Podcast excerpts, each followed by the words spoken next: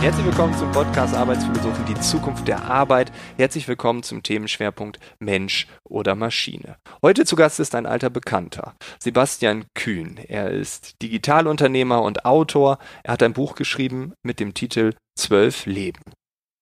Zwölf Experimente in zwölf Monaten und im ersten Monat durfte er keinerlei digitale Spur hinterlassen. Keine EC-Karte, kein Smartphone, wie soll das gehen? Mensch oder Maschine wird so zu einer Art Mensch versus Maschine und deshalb haben wir gesagt, es passt einfach. Er war nämlich schon am 1. September zu Gast im Themenschwerpunkt Neu und Kreativ und wir haben direkt nach dem Gespräch festgestellt, okay, wir müssen nochmal reden, wir müssen tiefer eintauchen. Ich persönlich will mehr über den ersten Monat wissen. Lass uns sprechen. Jetzt hörst du das Ergebnis. Ganz viel Spaß mit Sebastian Kühn. Wir wollen uns nochmal mit dir beschäftigen. Wir wollen nochmal tiefer eintauchen. Das ist unser Deal. Sebastian, danke, dass du nochmal Rede und Antwort stehst in dem neuen Themenschwerpunkt Mensch oder Maschine oder in diesem Fall vielleicht auch so ein bisschen Mensch versus Maschine geht es um Selbstversuche von dir, die sich um das digitale Leben handeln. Nämlich du warst zum Beispiel einen Monat lang völlig anonym unterwegs. Und wenn man sagt, man ist anonym unterwegs, man führt ein Leben ohne einen digitalen Fußabdruck, dann kann ich mir nur vorstellen, das ging in Schweden in so einer einsamen Hütte, wo du ja auch warst. Aber du hast es ja tatsächlich in der Zivilisation versucht, oder? Also du hast versucht, im ganz normalen Alltag analog zu sein. Und ich kann mir vorstellen, das ist doch eigentlich unmöglich, oder? Also, wie soll man das schaffen? Ja. Ja, ich glaube, es gibt so zwei Strategien, wenn man unentdeckt bleiben möchte. Das eine ist einfach, ähm, sich im Wald zu verstecken und möglichst jeglichen Kontakt zu, zu Maschinen oder zu anderen Menschen zu vermeiden. Und ich wollte wirklich ausprobieren, wie sich das im Alltag verhält, also ob es überhaupt möglich ist, einen Monat lang klarzukommen, ohne Daten zu hinterlassen. Und also mit ganz, ganz viel Aufwand habe ich es geschafft, zu 98, 99 Prozent, aber wahnsinnig schwierig. Und das ist mir auch bewusst geworden, ist mal, wie viele Daten ich teile, ja, total unbewusst. Und also das Privatsphäre, wir reden immer darüber, aber in der Praxis ist das schon lange kein Grundrecht mehr. Okay, da würde ich versuchen, so ein bisschen das chronologisch anzugehen. Also die Community sagt, okay, du bist jetzt der Anonyme, das war deine erste Challenge, du lebst ohne einen digitalen Fußabdruck. Wie lang muss man sowas planen? Hast du gedacht, ja, ja, das mache ich heute und morgen geht's los? Oder äh, was kommt da auf einen zu, wenn man das plant?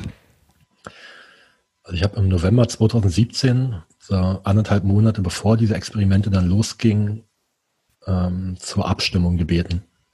Ja, und dann hat sich relativ schnell, mich hat es total überrascht, aber nach ein paar Tagen war eigentlich schon klar, also diese Anonyme, dieses Experiment, das bekommt so viel Stimmen, das interessiert so viele andere Menschen, hat mich ehrlich gesagt selbst überrascht. Das heißt, ich hatte schon zumindest gedanklich so einen Monat Vorbereitungszeit und habe dann total viele Bücher gelesen, ja, von einem ehemaligen Hacker und von Snowden und äh, anderen Whistleblowern und also da gibt's gibt's tolle Bücher, auch ähm, geht sehr, sehr viel in Richtung Verschwörungstheorie aber spannend. Und in diesen Büchern ging es immer darum, wie können wir unsere eigene Privatsphäre schützen, mit, indem wir unser Verhalten anpassen, indem wir uns eine Fake-Identität zulegen, ähm, neue, neue Hardware auch kaufen, ne, nicht die alte Hardware verwenden. Wie kann man sich im Internet bewegen? Wie kommt man an Bargeld? Wie kommt man von A nach B? Also äh, ganz viele Sachen, an die man gar nicht denkt im Alltag, wo man aber seine Daten hinterlässt. Ne? Und ja, ich habe mich dann so halbwegs gut vorbereitet gefühlt bin dann in diesen, in diesen Monat reingestolpert und dann ist mir aber eigentlich erst bewusst geworden, was das für ein, für ein Ausmaß annimmt. Okay, wie fängt man an? Also was, äh, such ein Thema aus. Also ich weiß gar nicht, wo wir jetzt anfangen müssen, weil das ist alles ja so unvorstellbar und krass, wenn man jetzt nicht gerade Hacker ist. Ne? Aber ähm, was ist so der erste Punkt, wo man sagt, oh, das muss ich klären, morgen geht's los? Äh, ich habe mir ein kleines neues Notebook gekauft. Ähm, ein Windows-Betriebssystem, also ein 200-Euro-Ding, 11 Zoll, glaube ich. Und habe versucht, dort ein neues Betriebssystem, das sich Tails nennt, also Tail wie der Schwanz, zu installieren. Und das ist so ein Programm, das wurde von Hackern für Hacker entwickelt. Und ich habe dann nach einem halben Tag aufgegeben, weil es mir viel zu kompliziert war. Keine Benutzeroberfläche. Und habe dann doch Windows benutzt, habe mir ähm, einen Fake-Namen zugelegt. Also das ist ein ganz wichtiger erster Schritt. Wie melde ich mich an, wenn ich im Internet unterwegs bin? Ja, wie melde ich mich zum Beispiel bei Windows an, wenn ich mir einen neuen Laptop kaufe? Und ich war dann Michael Martin. Ähm, häufigste, einer der häufigsten Vornamen und Nachnamen der Welt, sehr unauffällig, funktioniert in verschiedenen Sprachen und habe mich vor Ort, auch wenn ich ein Busticket gebucht habe oder ins Hotel eingecheckt bin, immer als Michael Martin ausgegeben. Wirklich? Ah, das nächste große Thema war, also wie komme ich von A nach B? Ja, das war gerade dann ähm, der Jahreswechsel und wir hatten schon lange vorher mit ein paar Freunden beschlossen. Ich war damals in Chiang Mai im Norden von Thailand und wir wollten in Bangkok Silvester feiern. Und ähm, meine Freunde haben dann Flüge gebucht, ja, eine Stunde Flug von Chiang Mai nach Bangkok, total easy, 20 Euro. Und ich dachte, jetzt scheiße, du kommst ohne Reisepass und ohne Kreditkarte kommst du natürlich nicht dorthin. Michael Mayer wird da nicht durch die Kontrolle kommen. Dafür hat es dann nicht gereicht mit Michael. Und ich habe mir einen Roller ausgeliehen gegen Bargeld und bin dann tatsächlich die 700 Kilometer von Chiang Mai nach Bangkok mit so einem kleinen 125 Kubik äh, Roller gefahren. Und das war, die Hinfahrt war total witzig. War schön, mal das Hinterland von Thailand zu sehen. haben wir da schön gefeiert, Silvester, hatten eine Menge Spaß. Und drei Tage später ging es wieder zurück. Ja, die Rückfahrt war dann nicht mehr ganz so witzig. Ich es dann einmal gesehen und kam in Chiang Mai an mit, mit einem schmerzenden Hintern, ähm, auch so völlig verbranntes Gesicht, äh, total rote Augen von diesem ganzen Staub. Und ja, das waren so die kleinen Anekdoten, die natürlich im Kopf bleiben. Ach, Wahnsinn. Und, und ähm, ja, wenn man sich bewegt, klar, man muss. Äh, ich saß mal neben einem Typen in der Deutschen Bahn, es war sehr voll, der setzte sich neben mich und hatte eine Bahncard 100. Und da habe ich so ganz neidisch drauf geguckt. Äh, also ich war im letzten Jahr auch mal Bahncard 100 Nutzer. Man äh, fühlt sich einfach unbesiegbar, wenn man diese Karte hat. Man zeigt die, man kann jeden Zug nutzen, zumindest in der zweiten Klasse. Ne? und der hatte das dann auch und dann war, guckte ich da so neidisch hin und dachte, oh, sowas will ich auch mal haben. Ne? Die Bahncard 100, ne? total cool und so. Und er so, ja, muss ich ja haben. Ich so, warum? Ja, nur so kann ich anonym reisen. Er wollte mir dann nicht erzählen, was er beruflich macht und so. Ähm, er hatte auch keine EC-Karten, er hatte ein ganz altes Handy. Ähm, und da habe ich auch schon gesagt, bist du Hacker oder was? So Spaß. So so, ne? Und ähm, der hat dann gesagt, die Bahncard 100 ist das Beste, um innerhalb Deutschlands anonym zu reisen, weil man kann halt überall rein, überall raus und es wird nichts getrackt. Ähm, aber ansonsten, jedes Ticket, was ich kaufe, muss ich dann entweder mit Bargeld bezahlen oder es gibt vielleicht noch Lösungen, aber eigentlich ist ja alles digital. Das ist total spannend, ja, dass das mit der Bahncard 100 tatsächlich geht. Und ja, ansonsten, ich meine, immer wenn wir in ein Hotel einchecken, dann müssen wir uns ausweisen. Wenn wir äh, selber Auto fahren, Kfz-Kennzeichen, die werden überall ähm, aufgenommen ähm, an irgendwelchen äh, Mautstellen oder durch Kameras. Also wir sind ständig, ständig in Beobachtung, ja. Es ist sehr, sehr schwer, unentdeckt von A nach B zu kommen. Aber du hast eben gesagt, du hast einen Roller ausgeliehen. Da musstest du kein Perso hinterlegen, sondern einfach nur genug Bargeld, dass man das übersieht, oder? Das ist natürlich in Asien ein bisschen leichter als in Deutschland, aber ja, ich musste einfach eine höhere Kaution bezahlen, es so. Okay, und dann die nächste Frage, wie kommst du denn an Bargeld? Weil ich meine, hast du dann äh, gesagt, okay, jetzt muss ich einen Monat Kreditkarte, äh, EC-Karte, das funktioniert ja dann auch nicht, weil da gibst du ja wieder auch Spuren ab. Hast du dir dann Anfang, am Anfang des Monats, okay, jetzt brauche ich 2000 Euro oder jetzt, oh, ich muss jetzt äh, irgendwie überall Aufpreise zahlen, jetzt brauche ich 10.000 Euro für Thailand. Äh, wie, wie sah das da aus? Ja, mein Bargeld war tatsächlich alle nach zwei Wochen. Und ich hätte mir natürlich auch mehr abholen können am Monatsanfang, aber äh, ich wollte ja auch einfach mal wissen, wie komme ich jetzt an Bargeld, ohne ja, dass das ja. jemand jemals nachvollziehen kann. So, und der erste Gedanke sind natürlich Kryptowährung. Ja, ich hatte vorher schon ein paar Bitcoins. Und jetzt wird's jetzt wird's kompliziert. Ja. Es gibt ähm, einen Teil des Internets, den einige kennen, einige nicht, das Darknet. Und in das. Darknet, ja, da kommt man nicht über Google, sondern muss man einen speziellen Browser, den Tor-Browser installieren. Und der sorgt dafür, dass die IP-Adresse äh, fünf bis zehnmal um die Welt äh, rumgeschickt wird und am Ende keiner mehr nachvollziehen kann, wo man eigentlich herkommt als Nutzer. So, und in diesem Darknet kann man zum Beispiel äh, Geldwäsche betreiben für Kryptowährung. sondern ob das legal oder illegal ist, keine Ahnung. Also ich will auch nicht zum, zum Nachmachen aufrufen. Ich habe das damals als ähm, ja im Rahmen meiner, meiner journalistischen Arbeit ausprobiert, habe äh, meine Bitcoins dort gewaschen, so dass auch nicht mehr nachvollziehbar war, wo die ursprünglich mal herkamen und wer die gekauft hat. Und habe mich dann über eine App äh, vor Ort in Bangkok mit einem Franzosen getroffen, also auch ohne seinen echten Namen zu kennen. Der hatte Bargeld dabei, ungefähr 500 Euro und hat mir das übergeben, also in der lokalen Währung in Thai Baht. Und ich habe ähm, ihm dann digital mein Viertel Bitcoin oder was das damals war, geschickt. Und so konnte diese eine Transaktion wirklich nicht oder nur mit ganz, ganz viel Aufwand nachvollzogen werden. Ach, krass. Also das ist jetzt zum Beispiel das, was der äh, Wirecard-Vorstand, der dann jetzt irgendwo durch die Welt jettet, wahrscheinlich jetzt auch tun muss. Also irgendwie im Darknet äh, Geld liquidieren äh, und dann und diese App war die auch so eine Art anonym-App oder wie kann ich mir das vorstellen? Nein, die heißt Local Bitcoins und die gibt's tatsächlich ganz normal im App Store. Okay. Also ganz, ganz normale App. Aber ähm, ja, man kann sich da wieder unter einem Synonym oder anonym, äh, unter einem unter einer Fake Identity einfach anmelden und die können auch nicht nachvollziehen, wo die Bitcoins herkommen www.michaelmartin.de. Sehr cool. Ja, also äh, das ist der Hammer. Nee, da, du hattest ja wahrscheinlich dann auch eine, eine Michael Martin E-Mail-Adresse und so. Das muss man dann ja wahrscheinlich auch haben. Ne? Äh, okay. Und jetzt noch mal zu dem Tor-Browser. Also man hat ja viel über Darknet und so gehört. Vielleicht haben sich auch einige jetzt schon mal äh, sich den Tor-Browser angeguckt. Ich wollte es auch schon mal machen. Ich habe mich nicht getraut, weil ich dachte, oh mein Gott, wenn ich da reingehe als äh, Nicht-Nerd und Nicht-Experte, dann habe ich wahrscheinlich da das nicht gut. Also ich habe einen riesigen Respekt davor. Hast du dich da auch unsicher gefühlt oder wie, wie, wie war das, wenn man da so tiefer eintaucht, wenn man da auch handeln muss, wenn man da vielleicht auch Dinge sieht, die man nicht sehen will? Also wie, wie fühlt sich das an? Ich habe genau das, was du gerade eben beschrieben hast. Ne? Diese Gefühle sind bei mir auch immer hochgekommen. Ich habe mich so schuldig gefühlt, obwohl das per se, also es ähm, total legal, das Darknet zu besuchen. Ich habe mich dann auch gefragt, ist es eigentlich legal, Bargeld gegen Bitcoin zu tauschen? Keine Ahnung, aber ich habe mich trotzdem immer total schuldig gefühlt. Einfach weil diese Aktion oder dieser Webseitenbesuch jetzt nicht aufgezeichnet wird, ja, mich ja, beobachtet ja. hat. Und Darknet per se total egal, also kann jeder ausprobieren.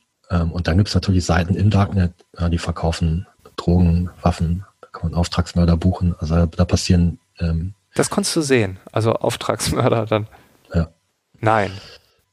Ja, also man kommt ziemlich schnell auf diese dubiosen Seiten. Ich glaube, ein Großteil der Seiten, ähm, die sind total legitim und auch seriös. Also da geht es auch viel um, da gibt es zum Beispiel viele Foren, ähm, die einfach nicht zensiert werden möchten. Ja, wir kennen das Problem aktuell auf YouTube und Facebook, immer mehr Inhalte werden zensiert. und Darknet wird nicht zensiert und deshalb gehen dort viele hin. Ähm, Journalisten, Leute, die sich über politische Ansichten frei unterhalten wollen. Also das ist der Großteil des Darknets. Und dann gibt's natürlich diese ähm, Sachen, die, die sehr, sehr schnell auch kriminell werden, die es da natürlich auch gibt. Und die dann keiner mehr, ähm, also es ist sehr, sehr schwer, diese Menschen dann zu, äh, zu enttarnen und zu belangen für das, was sie, was sie da verkaufen oder machen. Also hast du äh, theoretisch auch äh, sehr viele Vorurteile gehabt und hast gedacht, oh, das ist ein ganz böser Ort. Und dann hast du aber auch gemerkt, ah, das ist auch ein Ort, der Freiheit noch im Netz, äh, der auch seine Berechtigung hat. Zum Beispiel, ich möchte, ähm, dass ein Skandal aufgedeckt wird und ich möchte jetzt mit Journalisten in Kontakt treten und das kann ich nur, um mein Leben zu schützen oder was auch immer, äh, indem ich das übers Darknet mache. Absolut, ja. Also es war, ich kann mich erinnern, so an ein Forum, wo ich drin war, da, ähm, da ging es um Bulimiekranke. Ja, die haben sich dort getroffen und haben sich über ihre Krankheit ausgetauscht. Und ganz viele von denen waren da, weil sie sich im normalen Umfeld wahrscheinlich auch ähm, offline nicht zu diesem Thema austauschen konnten und weil sie einfach mhm. nur Vorurteile und Verachtung entgegengebracht bekommen haben.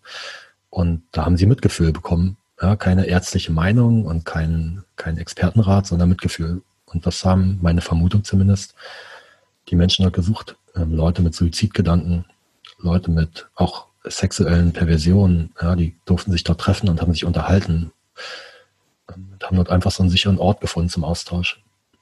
Hm. Ja, in einer Welt, wo alles getrackt ist, ist das natürlich der letzte Zufluchtsort, ja. Ja, und was du ähm, am Anfang auch gesagt hast, eben deine Frage, ähm, ähm, ganz oft hatte ich auch vorher das Gefühl, ja, warum sollte ich mich verstecken? Wenn ich nichts Illegales mache, dann dürfen doch ruhig alle zugucken. Ja, warum muss ich da in so einen geheimen Ort gehen? Aber was mir auch in diesem Monat bewusst geworden ist, ist, dass ich schon, ich, ich verändere mein Verhalten einfach, wenn jemand zuschaut oder wenn ich allein bin. Also ich benehme mich anders, ich handle anders, wenn ich das Gefühl habe, niemand schaut, schaut zu. Und dann äußere ich auch meine Meinung vielleicht ein bisschen stärker oder ein bisschen schwächer oder ein bisschen anders. Und ich glaube, deshalb ist es einfach so wichtig, dass wir uns nicht ständig unter Beobachtung fühlen und dass dann so ein, so ein Fremdzwang von außen zum, zum Selbstzwang wird und wir dadurch unser Verhalten anpassen. Ja, und, und dann auch diese Maske aufsetzen, ne? also uns mhm. selbst gegenüber ja schon. Also wir reden, äh, in, äh, wenn wir über Organisationen reden, ja auch ganz oft über dieses Social Mask. Also ich gehe morgens ins Büro, setze mir die Maske auf und dann bin ich der. Aber wie häufig setzen wir uns selber eine Maske auf? Also du hast mhm. es ja schon in unserem ersten Gespräch gesagt, wie du dann in Schweden äh, so wie Dinge aus dir rauskamen, diese innere Stimme. Ähm, aber wenn wir immer nur an Konventionen gebunden sind, das Internet ist äh, sehr empfindlich mittlerweile, dann ist es natürlich auch schwer, mich auszudrücken, vielleicht an der einen oder anderen Stelle. Aber ich finde es gerade sehr beruhigend, dass du sagst, es gibt da nicht nur diese negativen Seiten, sondern dass es dort auch Räume gibt, die Menschen halt nutzen, äh, weil sie in dieser realen Welt äh, einfach sonst keine Stimme haben. Ne? Also mhm. von daher ja, spannend. Wäre ich nie drauf gekommen, dass es dort auch Aktivitäten gibt, die nicht verboten sind. Mhm. Also, äh, ja, krass. Und ähm, du hast gesagt, zu 98, 99 Prozent äh, hast du es geschafft. Ähm, was waren so die größten Widerstände? Wo sagst du, das kann man nicht schaffen oder das habe ich nicht geschafft? Mit dem heutigen Wissen hätte ich das vielleicht geschafft oder, oder wo sind die absoluten Grenzen? Also wirklich das Thema, wie komme ich an Bargeld, das war sehr, sehr aufwendig. Und irgendwann ja. wären wahrscheinlich auch meine Bitcoins mal alle gewesen. Ja, dann hätte ich neue Bitcoins kaufen müssen. Und spätestens ja. da wäre dann wieder so ein Anonymitätsbruch entstanden. Ähm, Grenzen hätte ich nicht überqueren können, zumindest nicht auf legalen ja. Wege. Ähm, dann hatte ich auch öfter mal so Situationen, ja, ich war in Chiang Mai, bin mit dem Roller gefahren und bin in eine Polizeikontrolle gekommen. So, und die Polizisten dort, die wollten nicht mal Ausweise sehen. Da lag einfach nur eine Liste, musste man seinen Namen eintragen, 10 Euro Strafe zahlen und das war's. Ähm, weil ich keinen internationalen Führerschein dabei hatte. So, und ich stand dann an dieser Schlange und hatte auch noch zwei Minuten Zeit zum Überlegen, dachte, scheiße, welchen Namen trägst du jetzt da ein? Ist der Michael Martin oder doch der Sebastian und was ist, wenn wir das rauskriegen? Und diese Panik stieg dann so in meinem Kopf für zwei Minuten. Ich habe mich einfach nicht getraut. Ich habe dann doch Sebastian eingetragen. Ja, diese Situation, so dieses Pflichtbewusstsein, du darfst Autoritäten nicht anlügen. Ja, ähm, ja. Du hast eigentlich kein Recht davor oder dazu, dein, deine Anonymität zu verschleiern.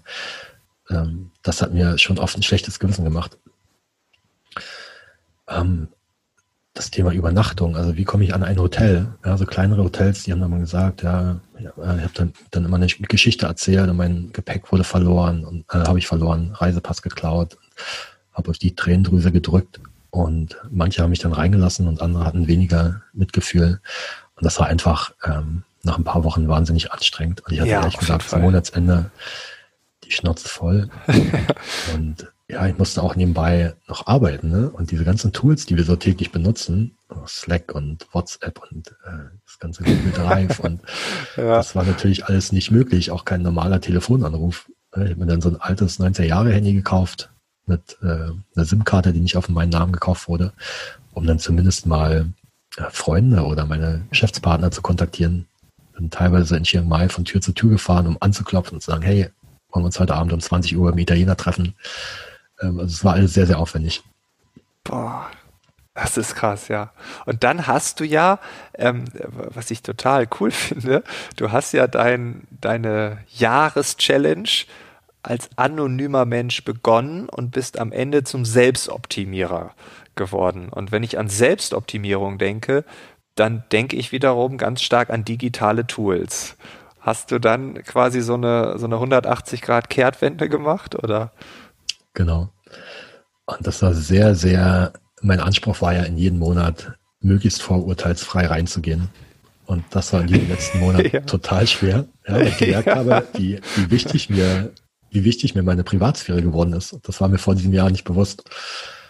Und ja, ich habe versucht, offen in diesen Monat reinzugehen und Selbstoptimierer, da geht es ja um Selbsterkenntnis durch Zahlen. Also ich messe zum Beispiel meine Schlafqualität, wie viele Schritte laufe ich am Tag, wie viel Kalorien esse ich, wie produktiv bin ich beim Arbeiten.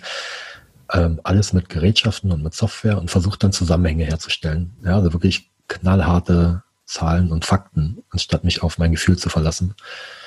Ähm, das war ganz interessant äh, auch mal so bestimmte Dinge zu sehen. Ähm, zum Beispiel, was interessant für mich war, mal zu sehen, wie oft wechsle ich beim Arbeiten zwischen bestimmten Programmen hin und her. Ja, und ich habe dann richtig gemerkt, je öfter ich hin und her wechsle, desto weniger Konzentration, desto eher sollte ich den Laptop mal zuklappen. Also es gab schon so den einen oder anderen Indikator, der mir wirklich ja. geholfen hat, ähm, ein bisschen produktiver zu sein, ein bisschen besser zu schlafen, mich ein bisschen besser zu ernähren. Aber der große Teil, der war jetzt im Rückblick zumindest, ähm, war unterhaltsam, aber überflüssig. Ja, wenn ich eins in diesem gesamten Jahr gelernt habe, dann mich eher mich auf mein Gefühl zu verlassen, eine bessere Beziehung wieder zu mir selbst herzustellen und diese Zahlen gar nicht zu benötigen, sondern selbst zu wissen, wann bin ich müde, wann bin ich Produktivität, wann habe ich Spaß an irgendwas und wann eher nicht. Trackst du denn noch irgendwas aktuell? Nein, gar nicht. Gar nicht. Also, nicht mal der Schrittzähler auf dem Handy. Der, der läuft tatsächlich mit. Der ist so die einzige äh, GPS-Ortung, die ich noch erlaube, ja, der Schrittzähler. Ähm, qualitativ, also ich schreibe wirklich seit diesem Jahr auch wieder ganz intensiv ein Journal. Also einmal am Tag so ein paar Gedanken festhalten. Manchmal auch nur alle zwei, drei Tage. Ähm, manchmal sind es zwei, drei Wörter und manchmal sind es tausend Wörter, je nachdem, äh, wie gerade meine Laune ist und was gerade so passiert in meinem Leben. Und das ist immer eine schöne Sache zur Reflexion. Also eher so ein qualitatives ähm, qualitative Selbstoptimierung, wenn man das so nennen mag.